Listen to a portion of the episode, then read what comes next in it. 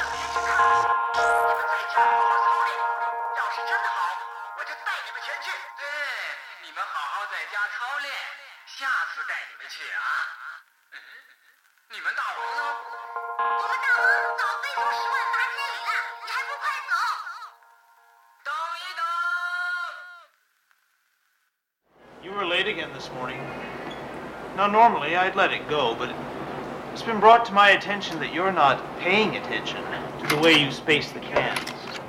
Many young men of your age in these uncertain times. Otto, are you paying attention to me? Hey, he's talking to you.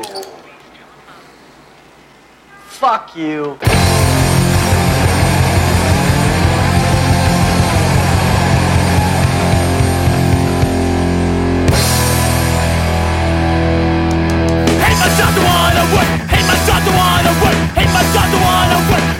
the one of work, no work is it, custom